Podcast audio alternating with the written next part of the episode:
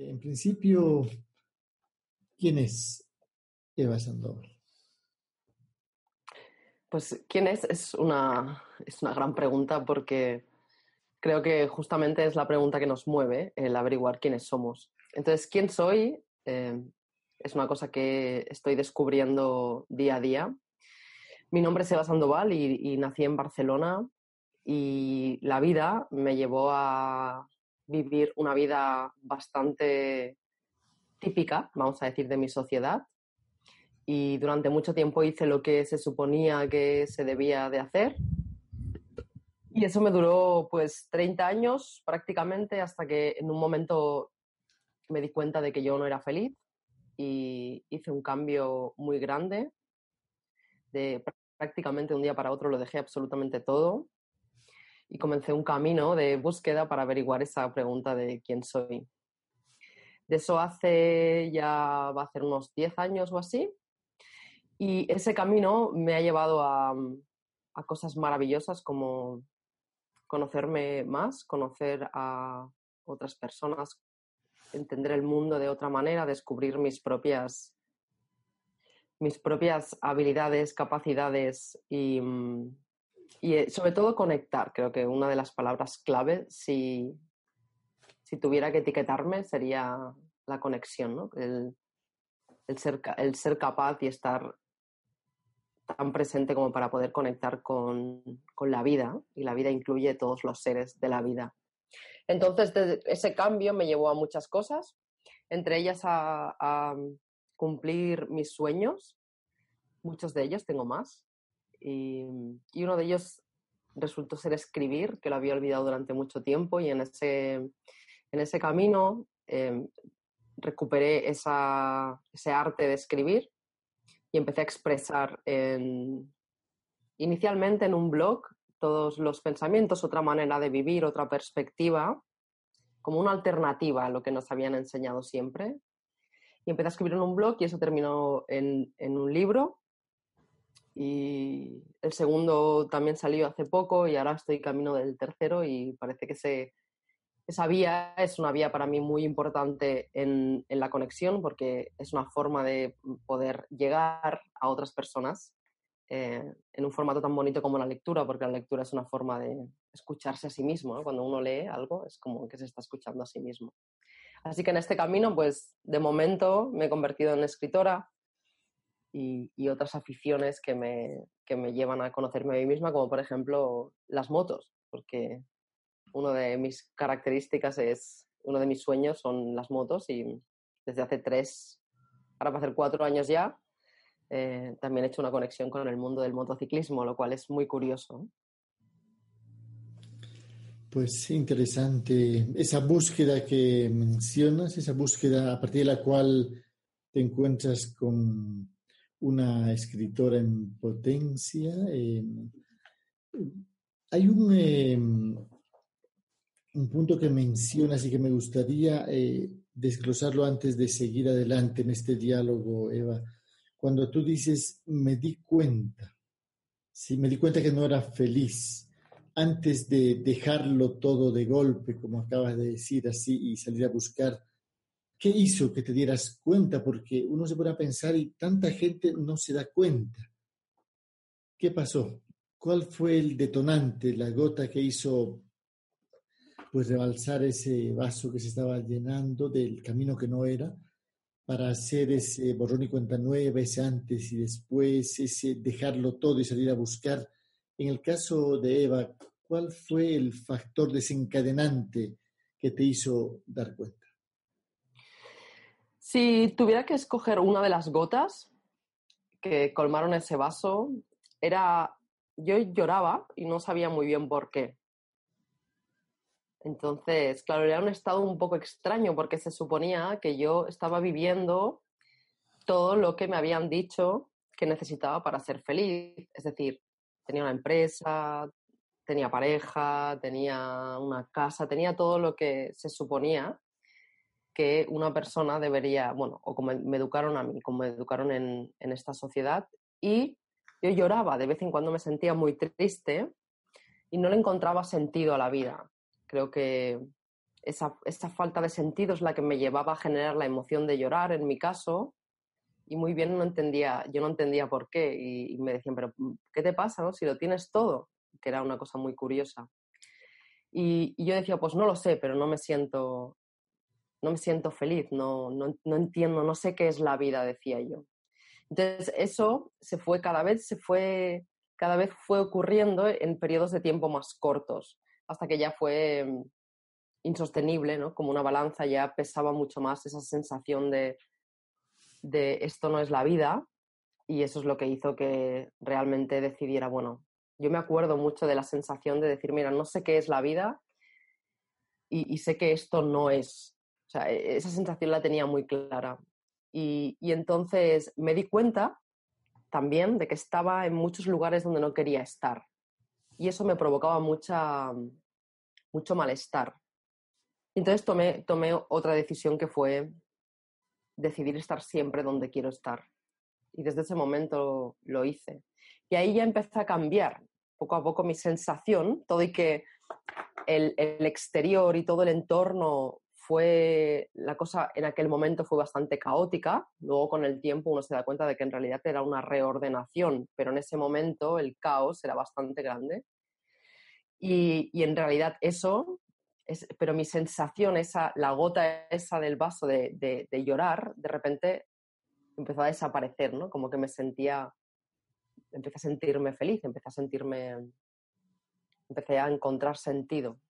De hecho, empecé a sentir básicamente también. Mm, cuando, cuando mencionas, eh, no sé qué es la vida, pero sé que esto no es. Me parece muy eh, revelador esa sospecha, esa intuición de lo que no es. A pesar de que uno en principio no sabe lo que es, eh, y aquí eh, uno se pone a pensar, ¿no? Y en verdad somos consecuencia de la educación que hemos recibido y cómo tenemos, cómo somos de alguna manera víctimas de una educación que no nos educa para descubrir la vida.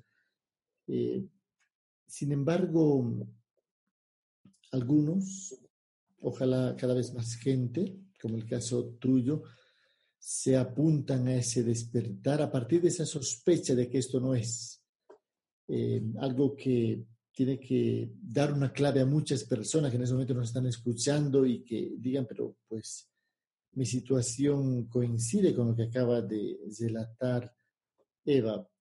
Eh, cuando dices eh, decidí estar donde quiero estar. Eso me parece una afirmación muy interesante. Sin embargo, yo matizaría un poco esto porque he conocido gente en un crucero en el Caribe deprimida.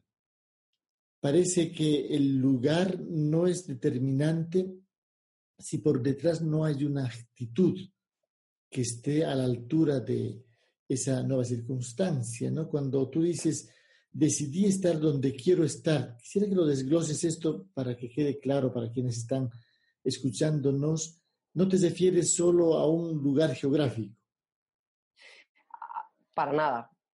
De hecho, me refiero a un estado total. Es más, como, como la parte material, la parte de fuera, el exterior, empezó a cambiar tanto, porque claro, al dejarlo todo, empecé a, perder eh, las cosas que yo tenía. Entonces, en esa afirmación de voy a estar siempre donde quiero estar, para matizarla, podríamos decir donde me siento bien. De hecho, estuve durante mucho tiempo solamente paseando y yendo a la playa.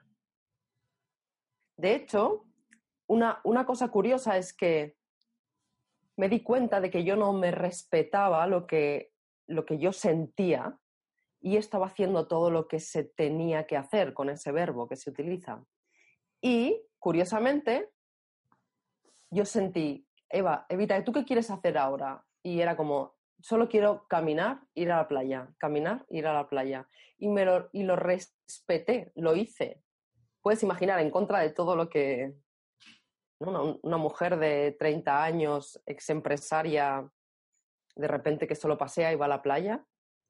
Y ese donde quiero estar era mi lugar donde en ese momento llegaba, porque todo el, todo el tema económico también se paró, porque mis creencias de aquel momento eran que si yo no trabajaba o tenía un negocio, no tenía dinero, las de aquel momento. Y entonces, materialmente, no, no, no, hacía, no, no alcanzaba en ese momento a hacer nada más. Y era todo lo que quería hacer, porque yo sentía, yo empecé a sentir mi paz y, empecé a escucharme a mí misma y empecé a encontrarme a mí misma cuando estaba conmigo. Entonces, caminar y estar en contacto con la naturaleza son dos elementos que en mi caso fueron, fueron muy importantes y tienen que ver con ese quiero estar aquí. Por eso cuando digo esa frase es que los demás me decían, pero has de trabajar y has de hacer esto y has de hacer lo otro. Y yo, y yo me respeté a mí misma, dije, no, yo quiero pasear e ir a la playa, pasear e ir a la playa. Y lo hice. Me respeté lo suficiente para, para hacer lo que yo sentía en lugar de lo que los demás decían que tenía que hacer. Y fíjate que justamente lo que dices tú es que no es un lugar de, pues en un, en un crucero del Caribe o en una mansión o en un viaje de cinco estrellas. No, no lo es, no tiene, justamente no fue así. En la playa como eh, como terapia, ¿no? Y el hacer nada elevado a un nivel de cita con uno mismo. De manera que aquello, pues, eh, en el fondo era una necesidad de tu alma, ¿no? De estar contigo mismo, hacer un break existencialmente hablando, una pausa para sintonizando el silencio, estar contigo mismo, ¿no? Lo que no es posible cuando uno está corriendo, ¿no? Ahí eh, mencionas eh, el entorno, ese entorno adverso, ese, lo que, ese recordarnos colectivamente lo que debemos hacer.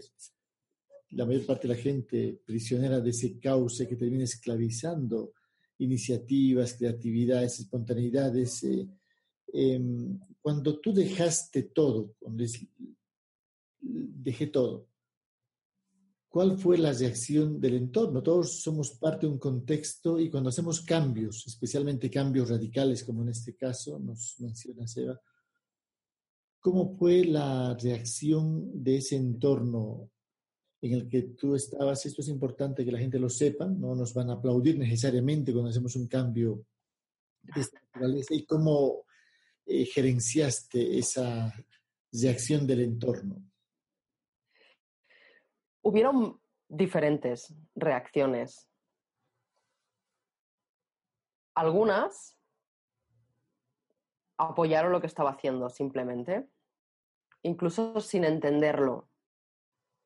Y otras ni lo apoyaron ni lo entendieron. Lo que lo bonito de compartir esto es que esas personas que ni lo ni lo entendieron, ni lo respetaron,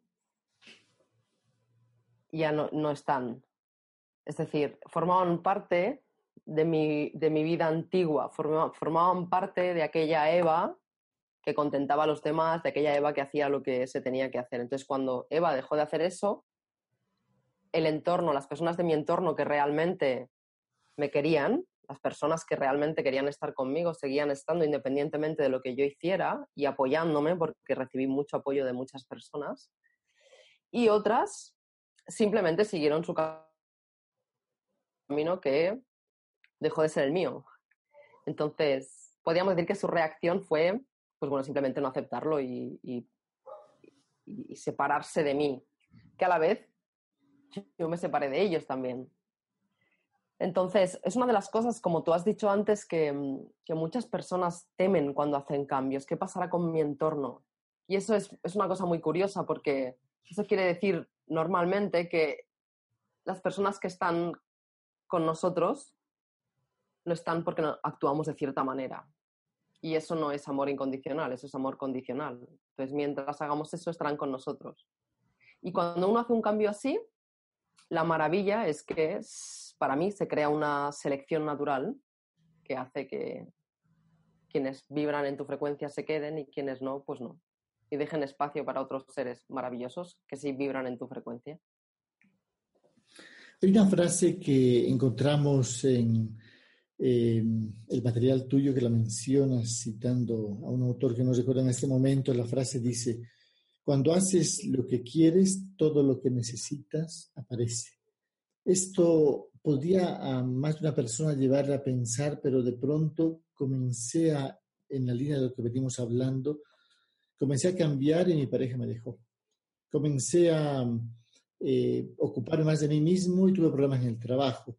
¿Cómo articulas, cómo tejes la fundamentación de esto de que eh, cuando haces lo que quieres, todo lo que necesitas aparece? Si al principio aparecen más problemas, aparece incluso una crisis, es interesante eh, poder matizar esto para que no se preste a una mala interpretación, tomando en cuenta que el entorno en el que nos movemos no necesariamente se ha preparado para nuestros cambios. Claro, ¿y quién dice que divorciarse sea un problema? A lo mejor es una solución. ¿Quién dice que, ¿quién dice que dejar un trabajo es un problema? A lo mejor es una solución. Entonces, todo depende de cómo nosotros interpretamos lo que nos pasa. Yo conozco muchas personas que están en matrimonios que no quieren estar y no se atreven a dejarlos.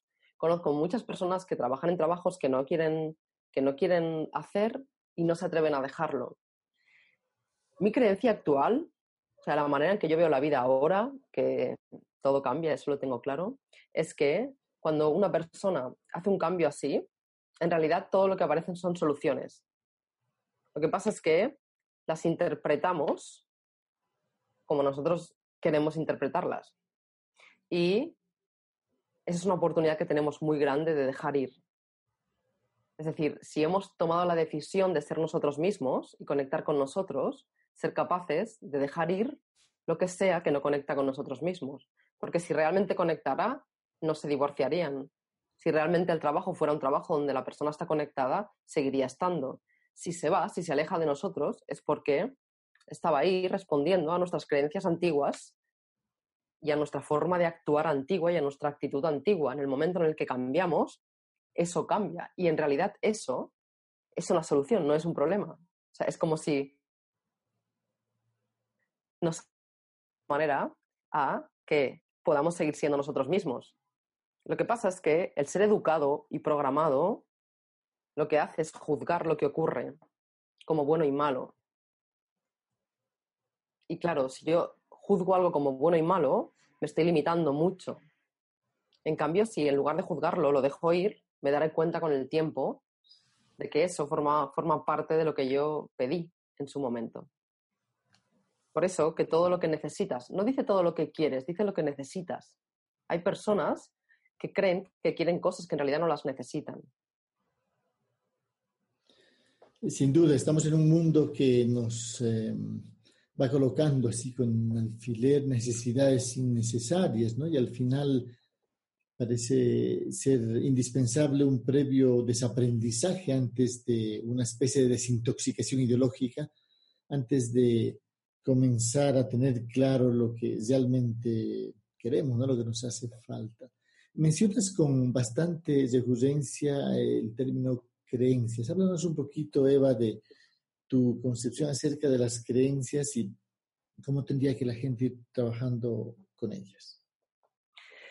Para mí actualmente una creencia es una información que tenemos eh, sobre el mundo, sobre nosotros, sobre los demás, sobre, sobre lo que sea, que tiene normalmente tiene una, tiene una fuerza un poquito más, más grande que un pensamiento.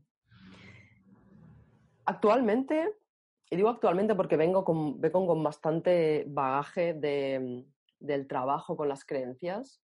Y actualmente lo que me doy cuenta es que cuando somos conscientes de que creemos ciertas cosas, empezamos a, empezamos a entender por qué nuestra vida es como es. Y podemos decidir quedarnos con esa creencia o no. Por ejemplo, unas creencias comunes, ¿no? Si una persona está educada en, por ejemplo, en la cultura cristiana, ¿no? Hay una serie de creencias. Si una persona está educada en la cultura eh, del budismo, por ejemplo, hay otras creencias. Y esa información es la que nosotros utilizamos para vivir nuestro mundo. Normalmente no lo cuestionamos. Como no cuestionamos el idioma que hablamos, nosotros hablamos un idioma porque hemos nacido en un lugar y en ese lugar se habla ese idioma. Si hubiéramos vivido en otro, nacido en otro lugar, hablaríamos otro idioma. Normalmente no empezamos a cuestionar nuestras creencias hasta que realmente estamos en un momento como el que relatábamos antes, en un momento de insatisfacción grande o de infelicidad grande o de, o de falta del sentido de la vida. Entonces es cuando empezamos a entender que las creencias es lo que hace que nuestro mundo sea como es. Para mí, ese paso de, de entender la creencia, es decir, entender que, por ejemplo, mis relaciones están basadas en, en que yo he de contentar a las personas, por poner un ejemplo, porque me han educado así y esa es mi creencia, es lo que me permitirá decidir si quiero seguir con esa creencia o no. Es decir, en realidad las creencias podemos decidir si seguimos con ellas o no. Porque hay, hay, mucho, hay mucho concepto de que las creencias nos limitan y a la vez como si no pudiéramos hacer nada, ¿no? Como si las creencias fueran algo que están ahí, que está arraigado, que no podemos. Y yo actualmente creo que no. Creo que siendo consciente de ellas y decidiendo con suficiente práctica que realmente qué queremos creer, podemos elegir cualquier creencia que, que decidamos tener. Esto nos muestra cuán eh, eh, víctimas hemos sido de una educación que nos ha hecho como nos ha hecho, ¿no? Porque al final uno no elige las creencias que tiene, ¿no? En función de lo que ha recibido, educación, influencias en el hogar y el entorno social, termina dibujando, tatuando nuestra, la piel de nuestra alma con las creencias del lugar donde hemos crecido, ¿no? Prácticamente. Eh, esto nos tiene que llevar a pensar respecto a lo que hemos recibido, lo que nos han inyectado desde el entorno cultural y familiar y, todo esto. ¿no? Em, pues em, cuando eh, mencionas tú que hace falta una insatisfacción o darse cuenta que estamos así con una vida sin sentido, es el terreno fértil en el que se puede cambiar una creencia eh, sin embargo, parece que esto no es tan automático, ¿no? Porque la mayor parte de la gente, eh, yo me la encuentro infeliz. En todo lado viajo bastante y hay una epidemia de infelicidad, hay una pandemia de sinsentido, pero la gente se ha ido adaptando a esa situación, la ha normalizado, se han vuelto normal lo anormal parece que hay algo más que falta en ese proceso. ¿Cómo ves tú esta situación? Una epidemia de infelicidad sin sentido, pero no hay tanta gente despertando como, como debería ser. Mi creencia actual es que, que cada vez hay más gente despertando. O sea, hace, hace pocos años ibas a una librería y no existía una sección de autoayuda, por ejemplo. En cambio, ahora casi la mitad de la librería es de autoayuda o de crecimiento personal. O sea, realmente creo que, son, que cada vez somos, somos más personas las que despiertan. Porque, como has dicho antes, has dicho, parece que no es tan automático. Y puede serlo. Es decir, ¿cuántas veces a una persona le ocurre algo trágico y hace un cambio radical en, de un día para otro? Eso, eso nos puede llevar a pensar que realmente el cambio automático se puede dar. Lo que pasa es que venimos programados y nuestro entorno, del que ya hemos hablado, hace que, ese, que nosotros de alguna manera no acabemos de hacer ese cambio que realmente, o ese salto de fe o que le llamemos como queramos, es, el, es esta, esta poca adaptación o poca educación respecto a lo desconocido, por ejemplo. Cuando en realidad no conocemos casi nada. En realidad no conocemos probablemente ni un 1% del planeta en el que vivimos y en cambio tenemos generado un miedo a lo desconocido que nos hace no dar este paso a realmente decidir ser feliz. Y a la vez, creo que se puede dar de forma fácil y además de forma divertida. No hace falta que sea con sufrimiento como, como vienen mucho la programación, ¿no? que las cosas hace falta hacerlas con sufrimiento. Bueno, esa, esa, es, lo, es lo que yo creo ahora. Creo que hace unos años lo que estamos haciendo tú y yo era prácticamente inexistente. Y en cambio quiere decir que hay muchas personas con una necesidad de despertar, con lo cual ya están en ese camino. Si están en ese camino van a despertar tarde o temprano, da igual si lo hacen automático, si lo hacen de aquí dos días o dos años, no importa. El caso es que están en el camino de hacerlo. Me gusta el optimismo de tus palabras, es lo que anhelamos todos, un, mundo nuevo, eh, un mundo que no hay que perder de vista que se duplica demográficamente hablando cada 35 años, ¿no? Es decir, que somos el doble de hace tres décadas y media y a veces eh, eh, pues somos más, pero también somos muchos más los que estamos ahora viviendo en este planeta. Es un planeta que tiene un descontrol demográfico preocupante. Eh, yo también me apunto al optimismo. Creo que caminará a mi lado hasta mi último día, a pesar de que las cosas estén como estén. Eva, hay un, eh, me llama la atención el título de uno de tus libros, eh, Tu poder ninja. me gustaría escuchar tu, explicación de este título, como, eh, y también eh, si puedes compartir a nuestra audiencia, así en pocos minutos, eh, el mensaje fundamental de este libro. Sí, una de las cosas cuando yo comencé a despertar, una de las cosas que, que me que menos me resonaban era el concepto de la espiritualidad. Es decir, yo estaba muy educada en el escepticismo. A mí me educaron con la famosa creencia de ver para creer.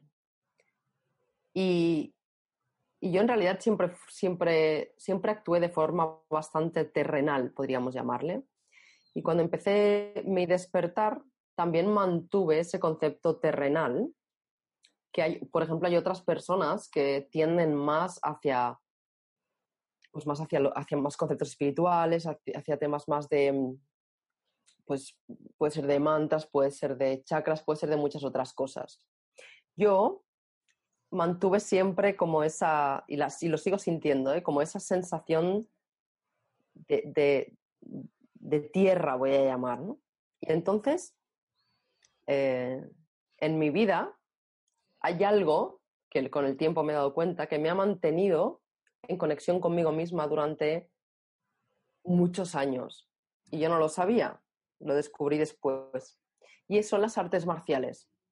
Yo empecé a hacer artes marciales cuando era muy pequeña y ese momento era un momento de conexión conmigo. Las artes marciales que yo practicaba, en realidad siempre las practiqué para defenderme del mundo porque a mí me educaron en que el mundo es un lugar peligroso, en que las personas pueden hacerte daño.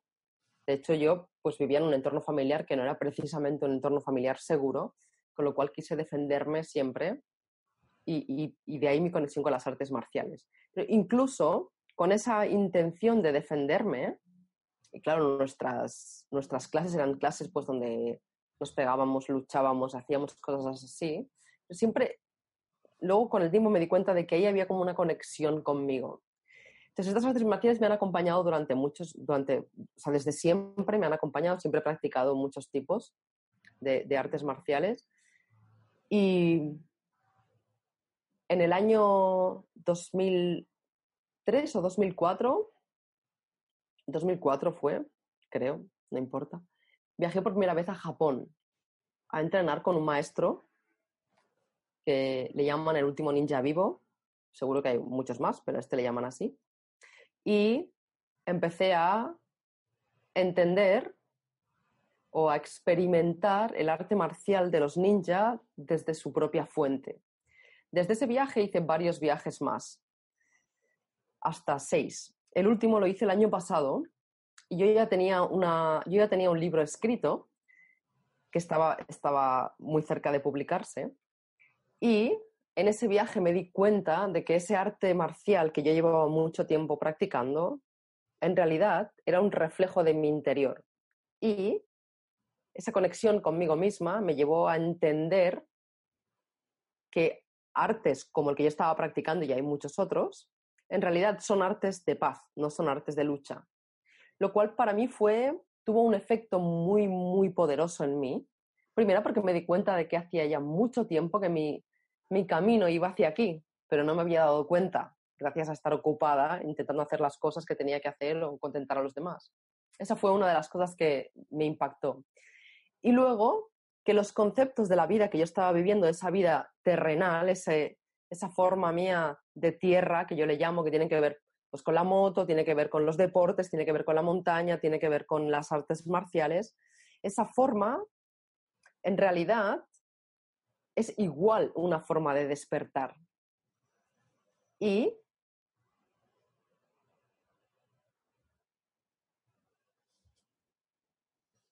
más de 5.000 años, lo cual hace que de repente energéticamente haya mucha, para mí, en mi sensación, haya mucha, mucha potencia de la energía de un arte que tiene más de 5.000 años. Entonces, como que todo se conectó. Y el ninja, el concepto del ninja, la, la palabra, uno de sus significados es la persona que persevera. Nin es perseverancia y ya es persona. Con lo cual, creo que para muchas personas que están en un momento en el que están haciendo cambios y quieren atreverse a,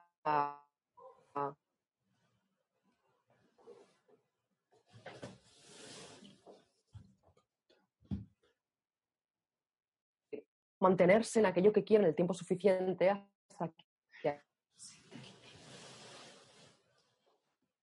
ese concepto, y por eso el título del, libro de Tu poder ninja, porque es una llamada a conectar con ese poder que tenemos, que además es un poder sobre todo de no lucha. De hecho, si miras el subtítulo del libro, se llama La vida en lucha no es vida.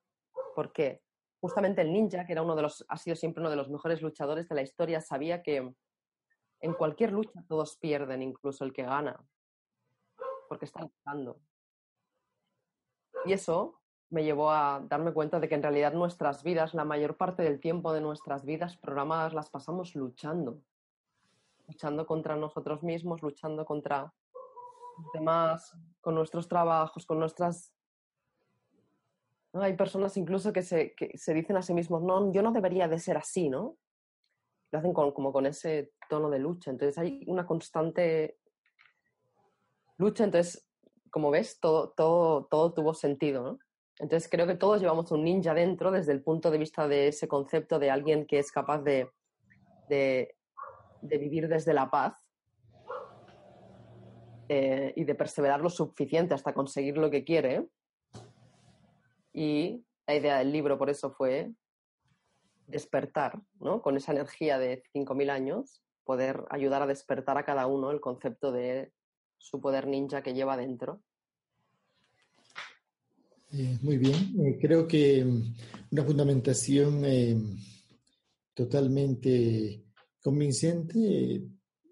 En el fondo lo que necesitamos todos es reactivar, reencontrar, aflorar ese poder interior que nos permita pues hacernos cargo de nuestra vida nuevamente. ¿no? Y qué interesante poder esto además fundamentarlo con esa conexión con una cultura y sabiduría milenaria como la japonesa, ¿no? Es un privilegio poder estar allá y escuchar ese silencio en sus templos y esa tradición tan escrupulosamente preservada por eh, los japoneses, por lo menos los japoneses que reverencian su, su tradición y sus ancestros. Eh, te escuché, eh, Eva, mencionar hace un momento el tema eh, espiritualidad y poco antes de ello aclaraste tu emerger a partir de un escepticismo, por un lado, Y por otro lado, eh, también enfatizaste en lo terrenal, que es parte de ti. Quiero pedirte, por favor, nos puedas eh, aclarar tu concepto de espiritualidad. Creo que es muy importante eh, esclarecer este concepto que se ha prestado a tantos malos entendidos y a tantos fundamentalismos y a tantas también eh, posturas escépticas, ¿no? Creo que en este momento hablar de espiritualidad eh, puede implicar muchas cosas, ¿no? Y creo que es importante detenernos un momento en este término y me gustó esa alusión que hiciste, ese cable a tierra de lo terrenal y, y además que esto luego puedas articularlo con esa afición que mencionaste por las motos, me parece algo también muy espiritual. para mí, como a mí me gustan mucho las palabras, creo que a través de las palabras, em, las palabras tienen mucho poder, yo creo. Y espiritualidad viene de espíritu. Y espíritu es esa parte nuestra que tiene que ver con la inspiración, con esa parte más, voy a decir, menos densa nuestra. a mí, por ejemplo, me, en que nosotros solamente somos carne y hueso, que nosotros no, me educaron así a mí. Y entonces cuando digo terrenal me refiero a la, a la intensidad de la vida, a la experiencia de la vida en el planeta. ¿no? De hecho, el planeta Tierra eh, es ese concepto terrenal de, de, experimentar las cosas que vivimos aquí. ¿no? Hay, otras personas, por ejemplo, que además yo conozco personalmente, que viven una experiencia, por ejemplo, más, más mística, en el sentido de que a lo mejor pasan tiempos em, retirados de, la, de, la sociedad o pasan, pasan tiempo a lo mejor en ayunos, hacen cosas más de, yo las noto más espirituales en ese sentido, ¿no? Cuando yo digo terrenal me refiero a las cosas de la tierra, me refiero a comer, me refiero a, en, en este caso me refiero a la velocidad, ¿no? Por ejemplo, una moto es una cosa muy material, muy terrenal, yo la, yo la noto, ¿no? Es una cosa muy, muy que yo utilizo para vivir una experiencia. Y el concepto más espiritual es el concepto para mí más, más de espíritu, más, de más aire, de más, ¿sí? De, un concepto más... voy a utilizar la palabra Dios, pero no lo quiero utilizar en el sentido eh, en, un, sentido concreto de la palabra, sino Dios como algo más grande, algo más em, como lo que, lo, que crea la vida, por decir así, ¿no? Se puede llamar el universo también, se puede llamar nuestro yo superior, que cada uno le llame como quiera. Esa parte la podemos vivir de varias maneras. Hay muchas personas viviendo experiencias eh, en un concepto más espiritual yo cuando digo terrenal me refiero a, por ejemplo, yo voy con mi moto y a lo mejor me pongo a más de 200 kilómetros por hora en un circuito y esa es una experiencia que para mí me conecta con la vida. Me conecta con la vida y a la vez me conecta con mi, mi, espíritu porque yo me siento inspirada cuando hago eso. Y creo que cuando una persona se siente inspirada es cuando está conectando su parte espiritual.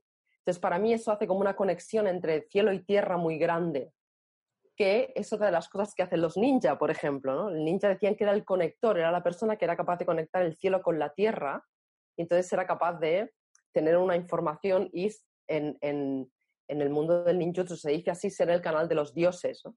Entonces, mi, sensación es que cuando, cuando tenemos una, un modus de vida más espiritual, es como ¿no? más en el concepto de, de meditación, que muchas personas haciéndolo y están haciendo cosas maravillosas, y cuando el concepto es más terrenal es como es más de abajo arriba, ¿no? Lo que hacemos aquí abajo, por decir así, es lo que nos conecta con esa parte magnífica que existe, eh, inmensa y eterna, que cada uno llame, llame como quiera. Entonces, para mí eso es una, es una cosa maravillosa porque quiere decir que todos tenemos la oportunidad en cualquier momento de conectar con esa parte nuestra, con esa parte espiritual, aunque estemos haciendo cualquier cosa que una persona podría etiquetar como, como terrenal, ¿no? En este caso. Entonces es como, mi sensación es que cada uno lo viva como le dé la gana, ¿no? En el buen sentido. O sea, que no hace falta hacer algo concreto para, ¿sabes? Para tener esa parte más.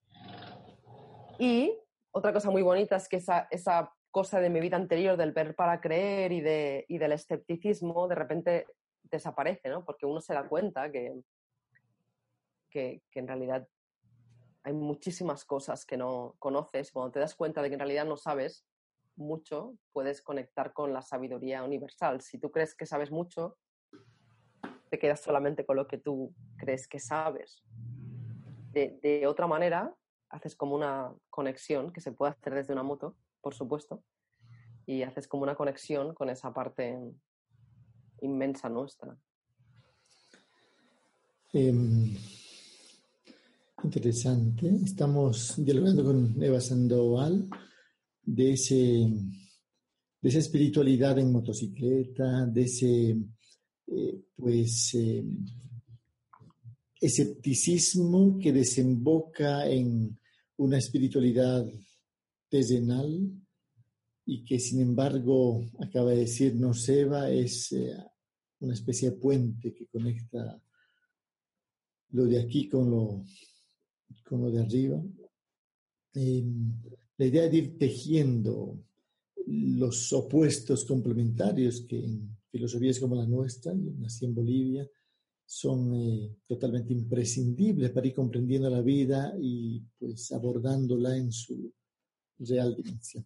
Estamos en los últimos minutos de este diálogo que agradezco mucho. Quisiera un par de minutos, Eva, si tú pudieras decirnos, además de lo que ya dijiste, ¿Qué encontraste en Japón? Mencionaste varios viajes para allá. ¿Por qué Japón? Eh, además de los ninja, además de...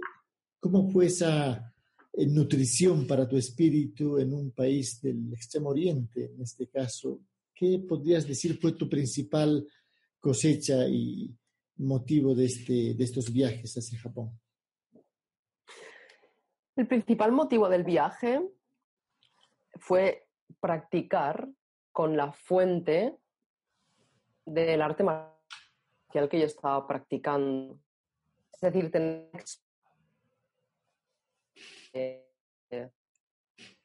yo siempre digo que es el hombre más feliz que conozco. Y entonces tener la experiencia de estar con él, de vivir directamente la información que le estaba dando y que yo de alguna manera también estaba recibiendo a través de otras personas, no, estaba, no lo estaba recibiendo directamente de la fuente.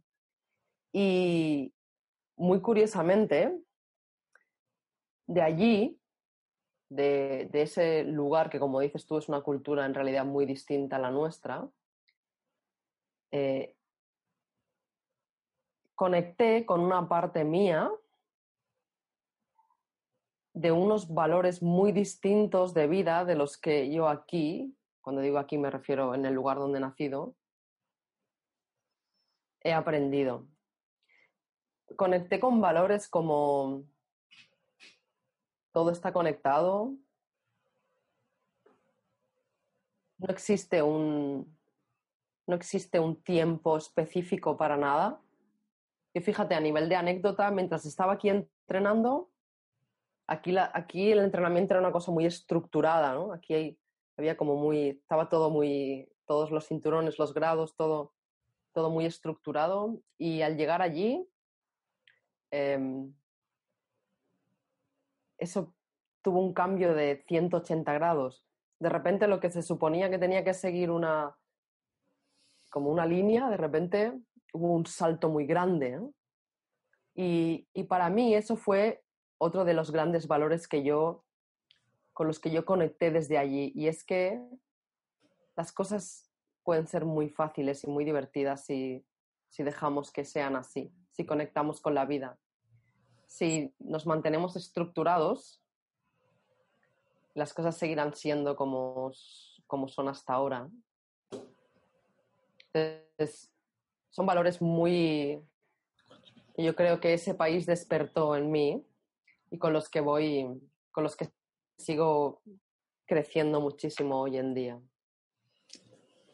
Bueno, muy interesante este diálogo, muy interesante ese itinerario eh, sentido, imaginado a partir de esta conversación, eh, Japón, una moto, el escepticismo, las creencias, en fin, y las ganas de seguir adelante, el optimismo que siempre es recomendable tenerlo en muy buen estado de salud. ¿Algo que tú quieras en la parte final de este diálogo, Eva, que tú quieras compartir con nuestra audiencia que nos ha acompañado ya a manera de despedida? Sí, una, algo que puede acompañarnos en nuestro camino es el agradecimiento. Creo que cuando hay cosas que no entendemos, es mucho más útil agradecer alguna de las cosas que estamos viviendo que tratar de entender esas cosas. Porque al final las entenderemos y si agradecemos, vamos a poder entrar en una energía que es mucho más la energía de la vida. Y es, no, no necesitamos nada para hacer eso. Agradecer es una cosa que podemos hacer en este instante.